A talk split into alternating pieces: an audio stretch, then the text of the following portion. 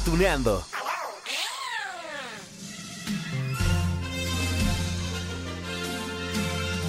Hola amigos de Cartuneando, miren, a ver, si nos han seguido la pista desde el inicio de este podcast hace ya, digamos, unos cuantos meses, bueno, recordarán que hemos hablado de algunas series famosas de robots como Astro Boy, por supuesto, Massinger Z, Evangelion, Scaflón, que fue de lo más reciente, pero, pero había una que nos faltaba y de la cual hablaremos en este nuevo episodio aquí en Cartuneando. ¿Que de cuál se trata? Bueno, espero que recuerden esto. En el año de 1999, cerca de la isla Macros, en el Pacífico del Sur, sucedió en el cielo un extraño fenómeno que alteró el curso de la historia de la humanidad. Una gigantesca nave espacial extraterrestre irrumpió súbitamente a través del hiperespacio. Exacto. Hoy hablaremos de macros. Y seguramente, miren, ahorita habrá más de uno comentando allí, ay, por fin, por fin un capítulo de Robotech. Y bueno, aquí es donde tengo que decirles, mm, no, no, no, no, macros no es Robotech. O por lo menos, ¿saben qué? No es lo mismo. Claro, suena complejo el tema, pero aquí en Cartuneando les vamos a platicar por qué no se trata del mismo proyecto. La nave medía casi un kilómetro de longitud y no había señales de vida en su interior, dejando la mayor parte de los sofisticados tecnosistemas intactos. Lo que quedó manifestaba una civilización que era más avanzada que el conocimiento más vanguardista de la Tierra. Veamos, todo comenzó en Japón el 3 de octubre de 1982. Ese día, en el 82, estrenó el anime Macros, la superfortaleza dimensional. Constó de 36 capítulos. Aunque bueno, años posteriores fueron creadas algunas películas, episodios especiales, ovas, más material pues. Mientras tanto, Robotech llegó a la televisión de Estados Unidos el 4 de marzo de 1985, ¿sí? Dos años y medio después, y constó de 85 capítulos. Allí está el meollo del asunto. Porque en realidad, miren, para crear Robotech, sus productores retomaron tres series de animación japonesa, es decir, Macros, Southern Cross y Genesis blindada, mospeada. Bueno, todo eso ocurrió en los años 80. Y este, digamos, llamémosle collage de series, ha recibido críticas porque entre una y otra no existía nada que las uniera, digamos, orgánicamente, ¿no? Pero así es como se dio paso a Robotech. No había una conexión natural, claro, por eso surgió, sí, sí, sí, y de eso vamos a platicar, pero era más una estrategia, digamos, de negocios que cualquier otra cosa. Ahora les explicamos más. Primero escuchen esto. Una guerra global sacudía la Tierra, pero aún esto palidecía ante la amenaza de una invasión proveniente del espacio exterior y se organizó el gobierno mundial unido. Se formaron equipos de investigación para estudiar y restaurar la fortaleza espacial extraterrestre. La mente creativa detrás de Macros es el mangaka japonés Shouji Kawamori. Si miren, Shouji Kawamori era un hombre que en los años 80 ya era todo, todo un experto en diseñar mechas. Sí, esos robots gigantes ya saben que tanto gustan en el país del sol naciente y que han protagonizado, ya lo vimos, historias de todo tipo. Shouji, bueno, también ha trabajado en la creación de videojuegos, principalmente en qué creen. sí, por supuesto, en el diseño de mechas. Y es que, sí, les digo, estos robots gigantes piloteados por humanos fascinan a tantos, bueno, ¿se acuerdan ustedes? Guillermo del Toro, cineasta mexicano, para esta película Titanes del Pacífico, solamente se basó un poco o muchísimo en esto de los mechas. Vamos a escuchar un poquito. Descifraron partes de documentos que encontraron a bordo y trabajaron para desentrañar los secretos de una tecnología increíblemente compleja llamada Robotech. Una vez que los científicos descubrieron toda esta nueva tecnología, los dirigentes mundiales llevaron a cabo festejos. Ahora sí, amigos, a ver, repasemos la historia de Macros y ahí le vamos campechaneando, ¿no? Un poco para esta reflexión sobre las diferencias entre el anime japonés y el producto que llegó finalmente a Norteamérica. Bien, la historia está centrada y gira en torno a una gigantesca nave extraterrestre llamada Macros. Se estrella en una isla, la isla se llama Ataria. Acto seguido, la humanidad extrae de allí todos los conocimientos que la hacen avanzar, bueno, pero sí velozmente, una, una forma sorprendente durante una década y después reconstruyen esta nave, que es bautizada como SDF-I o SDF-1. Aquí en América Latina es SDF-I. Durante 10 años, todos los recursos del planeta fueron destinados para restaurar la fortaleza.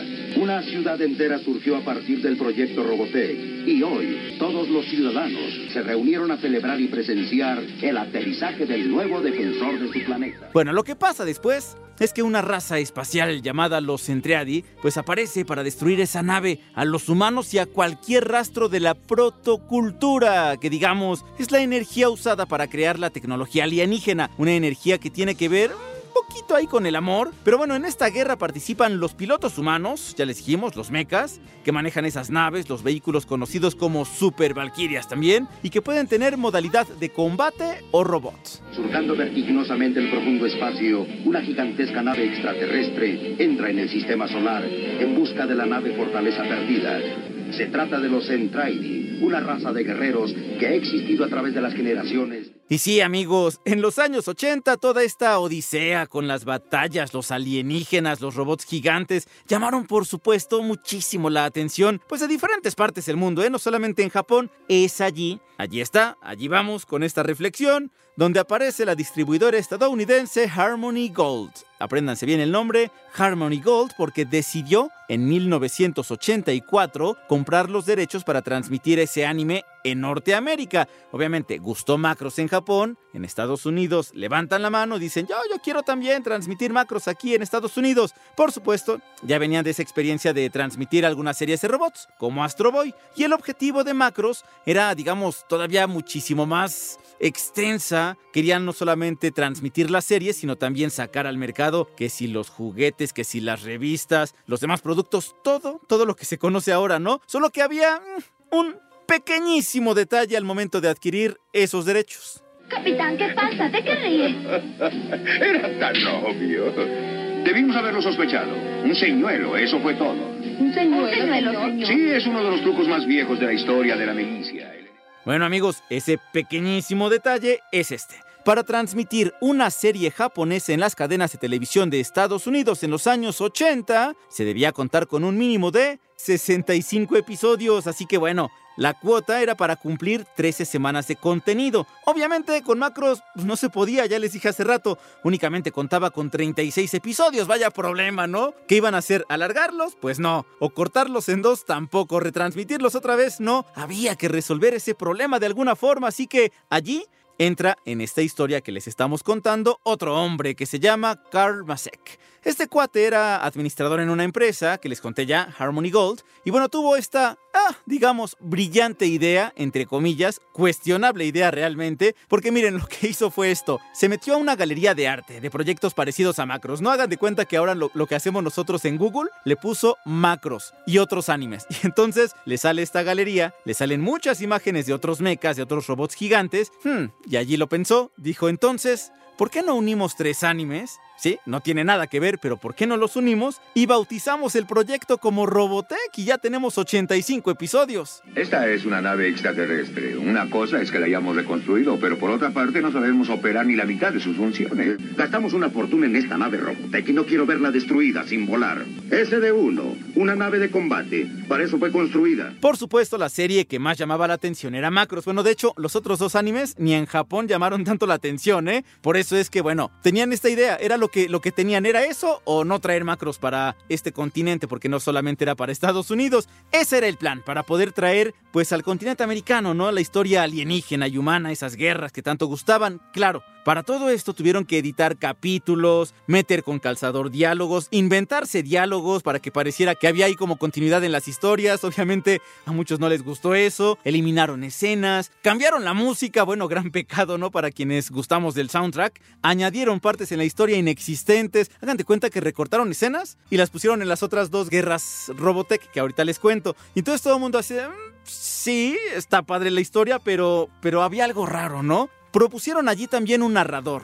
Que en Macros, en la historia original, no había narrador, no había necesidad, porque era una sola historia. Pero en Estados Unidos le añaden un narrador para que medio contara allí la historia y entonces alargara. Y entonces, pues eso no, no, no gustó tanto. Es más, si ustedes vieron Macros en los 80, seguramente se fascinaron, ¿no? Pero si lo ven ahorita con otros ojos, es como, ah, esto no me cuadra. Vamos a escuchar. interrumpir, pero creo que deberías ver tu monitor, comandante. Se aproxima una nave no identificada, Lisa. Atención, nave que se aproxima en curso 107. Por favor, identifíquese. Por favor, identifíquese. Soy Rick Hunter, invitación número 201. Bueno, ya les conté que los tres animes retomados para conformar Robotech no tenían hilo conductor, no tenían nada en común, pero claro, había que dar una justificación para que esas tres historias distintas convivieran, digamos, en la misma producción. Así fueron creadas, lo que ya les dije, las guerras Robotech. La primera contra la raza Centreadi de Macros. La segunda contra los maestros de Robotecnia en Southern Cross. Y la tercera contra los Invid. Eso es de mospeada. Bueno, el resultado, ¿ustedes qué creen? Sí, un exitazo, un exitazo en Estados Unidos, en México, en América Latina, sí, con todo y todo. ¿Qué es eso? ¿Un robot gigante? un invasor del espacio. Sea lo que sea, no se mueve, solo permanece ahí de pie. ¡Vaya! ¡Mami, May! ¡Vamos a ver qué es! ¡No lo puedo creer! ¡Un robot gigante! Jason, cuidado. Veamos ahora ya la parte negativa, lo que no gustó tanto a los amantes y defensores del, anime japonés, ¿no? Y es que, a ver, el material original sufrió algunos, algunos cambios, por ahí ya les dije, bueno, algunos no, muchísimos cambios en el argumento. Por ejemplo, los nombres de los personajes se americanizaron. El protagonista de Macros se llamaba Hikaru Ichijo y en Robotech lo bautizaron como Rick Hunter. ¿Se acuerdan, no? A Misa Hayase la conocimos como Lisa Hayes y después a Lin Minmei, creo que ella sí conservó ahí más o menos el, el nombre, ¿no? Pero bueno, Además, los vehículos, los vehículos humanos de todas estas sagas fueron bautizados en las tres, digamos, en las tres guerras Robotech como los Baritech, ¿se acuerdan ustedes? Y bueno, algunas escenas de alto contenido violento, había desnudos en macros también. Dijeron, no, aquí en Estados Unidos hasta creen, están locos. Eliminadas esas escenas, eliminadas, suprimidas, así que pues no lo vimos. ¿Qué hay, Roy? ¿Quién diablos crees que eres? ¿Qué intentas hacer? ¿Perder la vida? Oye, cálmate. Antes que nada, ¿dónde aprendiste a hacer eso, eh? Tengo que admitir que esos tipos son buenos, aunque no tanto como yo, desde luego. No tienes que fanfarronear conmigo, Rick. Sé bien que ganaste en la competencia amateur del año pasado. Aún con todos esos cambios, pues sí, aceptémoslo. Robotech eh, dotó fuerza sí y poder también a los animes procedentes de Japón. De hecho, el gran aplauso que le dan a este hombre que unió las tres, las tres historias, pues fue eso, sí tuvo fuerza la animación japonesa, no solamente en Estados Unidos, en México empezaron a aparecer más animes, en toda América Latina también, y si bien en los años 80 ya se conocían algunas producciones de ese país oriental, pues Robotech abrió la puerta para que entonces tuviéramos juguetes, películas, revistas, licencias para realizar videojuegos también, todo tipo de mercadotecnia, así que pues sí, tiene allí su mérito. Héroes y naves interplanetarias te llevarán a la aventura cósmica más grande de todos los tiempos. Aquí, capitán en jefe. ¡Ah! ¡Nave en misión! Forma tu colección de naves. Hasta aquí amigos, hasta este punto todo era armonía. Mm, digamos, sí, con esas salvedades que ya contamos, ¿no? La estrategia para traer al mercado occidental una serie tan exitosa como Macros rindió muchos frutos, sí. Pero, entonces, llegó la ambición, los celos de los creadores japoneses, una serie de malas decisiones que terminaron por manchar un proyecto que, pues sí, pudo crecer todavía más. Resulta, miren, esta productora, Harmony Gold, quería sacar más provecho de la marca, así que dijeron, ay, sí, pues como ya tenemos el éxito nosotros, pues vamos a crear nuestra propia película Robotech. Robotech, la película, pues como no tenían material de macros, porque ya en Japón tenían pues muchos celos de ese material, se basaron en otro anime, sí, el cuarto ahora, que era Megazone 23. Situación que por supuesto no gustó al público y en la taquilla le fue mal. ¿Te importaría mucho decirme qué está pasando aquí? Eh, ¿Quién es? Rick, ¿qué tal se siente ser un piloto de combate? ¿De qué estás hablando, amigo? Yo no soy piloto de combate. Yo... Rick, tranquilo, amigo, ahora voy. Sí, estoy bien. Así es, amigos de Cartuneando, la primera versión de la película de Robotech fue reprobada por los distribuidores allá, allá mismo en Estados Unidos. Dijeron, no, esto, esto como que suena muy raro, ¿no? Se quejaron por el exceso de personajes femeninos. Dijeron también que le faltaban disparos, que le faltaban robots. Y le exigieron a Harmony Gold, a ver, si quieres realmente que todavía la franquicia siga viva, pues queremos otro guion, así que pues llévate este producto y nos lo vas a cambiar. Y esto fue ya como una bola de nieve, error tras error. Es que, ¿saben qué es lo que pasó? bueno, miren, para no cancelar el proyecto, fueron incluidas en, en esta película que les decía, pues imágenes de lo que ya se había utilizado, pero con otros diálogos. Entonces era así como que el público de los años 80, imagínense de, pero esta escena ya la vi, pero tiene otro diálogo. Entonces, pues por supuesto, ¿a quién iban a engañar? Y sí, amigos, pues eso llamó mucho la atención y aparte, ¿saben qué? Se les ocurrió presentar la película, esta de Robotech, la película justamente cuando se estrenó Transformers. Pero eso es harina de otro costal, ya platicaremos en su momento. Este nuevo planeta es rico en recursos de energía, pero los Decepticons también deben saberlo. Así que debemos encontrarlos y evitar que se la lleven. Hound, A tus órdenes. inspecciona el lugar. Trata de localizar a los Decepticons. Oigan, pero ahí no acaba la historia, ¿eh? La historia de la ambición no. Y es que los creadores de Robotech quisieron continuar con el proyecto en televisión con una secuela llamada Los Centinelas. Habían dicho que se apegarían más, según ellos, a lo que habían visto de Macros. Ya saben, ya no tenían la licencia, pero pues como habían visto la serie, dijeron, ay, les vamos a presentar una historia que está más apegada a lo que ustedes quieren. Sin embargo, bueno, el equipo creativo tuvo sus diferencias. Esta nueva serie solamente duró, ¿saben cuánto? Uno, dos, Tres episodios y adiós. Tuvieron que ofrecer todo el material en video. ¿No funcionó? Cuando al fin logramos la paz en nuestro planeta, nos enfrentamos a ser aniquilados por fuerzas de extraños cuyo poder está más allá de nuestra imaginación. Esperaba que la guerra solo hubiera existido en el pasado, pero aquí vamos de nuevo.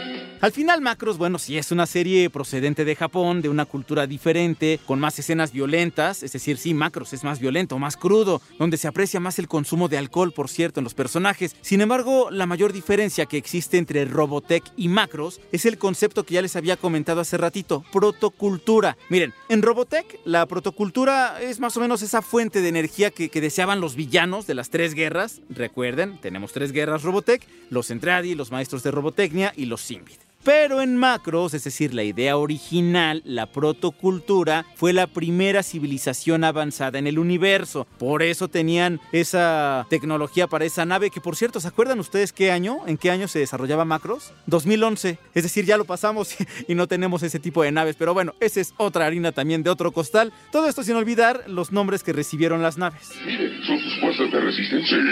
Pero ¿por qué emplearán armas tan primitivas? Nuestro escuadrón de inspección acabó con ellos. Es increíble. Debe ser alguna trampa. Sí, es muy extraño. No tiene sentido. Debe haber una explicación, pero yo no entiendo. Las guerras de la serie original de Macros también sufrieron cambios. Sí, para que empataran con la historia contada en Robotech, pero allí les dije, no es, es como una bola de nieve, error tras error. Bueno, recuerdan, por ejemplo, el personaje este de Chiron, el traidor, en Macros destruye la nave SDFI o SDF-1. Porque resulta que allí en, en Robotech dijeron, pues si hay un 1, pues debe haber un 2, ¿no? Pero jamás existió la nave 2. La nave 3 la pusieron hasta después en una película. Bueno, el chiste es que además la motivación de su ataque, de, de Chiron, era diferente. Miren, en Macros únicamente, digamos, era una criatura que, que no sabía hacer otra cosa en la vida que luchar y destruir lo que encontraba a su paso. Así era de malo. Pero en Robotech lo hace supuestamente para oponerse a la micronización de los Entradis, lo que después, supuestamente, derivaría en el genocidio de su raza. Es decir, en Robotech tenían ese mensaje oscuro ya hacia el final, pero en Macros más bien querían dar un mensaje más de, de, de esperanza para la humanidad. Muy bien, ataquemos. Sí, señor. Todas las fuerzas listas. Somos atacados por extraterrestres en el sector 412. Esto no es un simulacro, repito. Esto no es un simulacro. Todas las fuerzas proceden de inmediato a formación de ataque. Ahí les va otra diferencia. Como el SDF-1 o el SDFI no es destruido, pues entonces la tripulación no murió. ¿No les había hecho como a clic eso? No, ¿verdad? ¿O sí? Bueno, no había muerto la tripulación. Y como sí lo hacen creer en Robotech, pues entonces ahí había otra mentira, ¿no? Que tenían que tapar. Imagínense, mm, ahora ¿qué, ¿qué, les vamos a contar si es que se murió acá en Robotech. Pues entonces ya no supieron qué decir. Y entonces obviamente ese guion pues tampoco, tampoco gustó, fracasó también ese otro guion. Es increíble. Debe ser alguna trampa. Sí, es muy extraño. No tiene sentido. Debe haber una explicación, pero yo no entiendo nada. Seguramente los amos de la Robotech. ¿Cómo no te Dos naves enemigas se aproximan. Deben ser las que dispararon. Bueno, aún así, la saga de Robotech siguió, siguió y llegamos al año 2006 y llegó a los cines allí esta película Las Crónicas de la Sombra que mostró los eventos después del final del 85. Sí, lo de los 85 episodios también, donde Scott sigue buscando a Rick Hunter porque supuestamente estaba vivo, tratando de averiguar qué había pasado ahora sí con otra nave que se sacaron de la manga que era el SFD-3, mientras una nueva amenaza allí acecha a la humanidad. Cabe señalar, por cierto amigos de Cartoneando, que esta película dejó más dudas que certezas, ¿eh? Y mató los deseos de revivir la franquicia. Ya, hasta ahí quedó. Pero existe alguna otra explicación. Es una nave Robotech. Y está equipada con armamento de reflejo. Precisamente. Y esto hace que sean peligrosos. Así, cuidado. El objetivo ya está fijo. Lanzaremos a los guerreros. A ver amigos, pero bueno, ¿de qué trata Cartuneando? Por supuesto, de animación japonesa. Así que la buena noticia es que el producto original, es decir, Macros, ya le dijimos adiós a Robotech, ¿se acuerdan? 2006, adiós Robotech. Pero Macros tuvo una mejor historia. Miren, su creador original, Shoji Kawamori, desarrolló un universo más rico, los personajes también eran más profundos, el mensaje era esperanzador para la humanidad y entonces se aventó esto de Macros, Do You Remember Love? Considerada también como una de las mejores películas de animación japonesa. Y claro, tenemos Macros Plus, Macros 7, Macros Frontier también. Pero ¿por qué no despega? ¿Qué está esperando? Usted debe creer que soy un demente, pero no puedo llevar esta nave a combatir con una tripulación de inexpertos que jamás han volado al espacio. Y lo que es más, la nave aún no ha sido probada, y con el debido respeto, señor, no sabemos si volará. Macros logró calar hondo en ese, en ese corazoncito de los espectadores, de los otakus, de los amantes de la animación japonesa, pues gracias a ese excelente manejo de los personajes, respondían a diferentes estereotipos. Sé que también, ¿se acuerdan ustedes que en Evangelion estábamos contando que era un universo más rico, ¿no? Que los personajes no eran precisamente héroes. Algo así pasó justamente con Macros. La animación es un nivel mayor al habitual en los años 80. La historia también, ya hablar de alienígenas y hablar de, pues, de estos mechas, ¿no? Pues obviamente gustó tanto que imagínense 30 años después del estreno de Macros en Japón y su llegada accidentada, digamos, al mercado americano, pues sí, fue, fue, exitoso y por eso es que todavía seguimos platicando. Es una serie todavía vigente porque aún esperamos si es que podría haber algo ahí extra de macros. Creo que acabó la batalla. Me pregunto si hay más sobrevivientes. ¿Por qué lo dices? Bueno, es que podríamos ser los únicos. Sería triste que todos los demás hubieran perecido. ¿Estás escuchando lo mismo que yo? ¡Min May! El SDF-1 sobrevivió. Ah, y al final, amigos de Cartuneando, pues hemos visto que los animes sobre mechas, sobre estos robots gigantes, pues no solamente son allí para, para los amantes, digamos, del shounen, es decir, estos animes dirigidos a los hombres, no, es más, tengo una propuesta. ¿Qué les parece si la próxima semana lo dedicamos a las guerreras mágicas? Que también, siendo del género shoujo, pues allí tienen tres mechas importantes, ¿no? Que son los genios. Eso vamos a platicar la próxima semana. Por lo pronto yo les dejo allí pues la tarea de ver macros, de ver Robotech, lo que ustedes quieran. Pero ahora que tienen Robotech y macros y las diferencias, ya sabrán qué ver ustedes, ¿no? Pero bueno, disfruten ustedes de la animación japonesa, de sus recuerdos. Yo les dejo un gran abrazo, amigos de Cartuneando.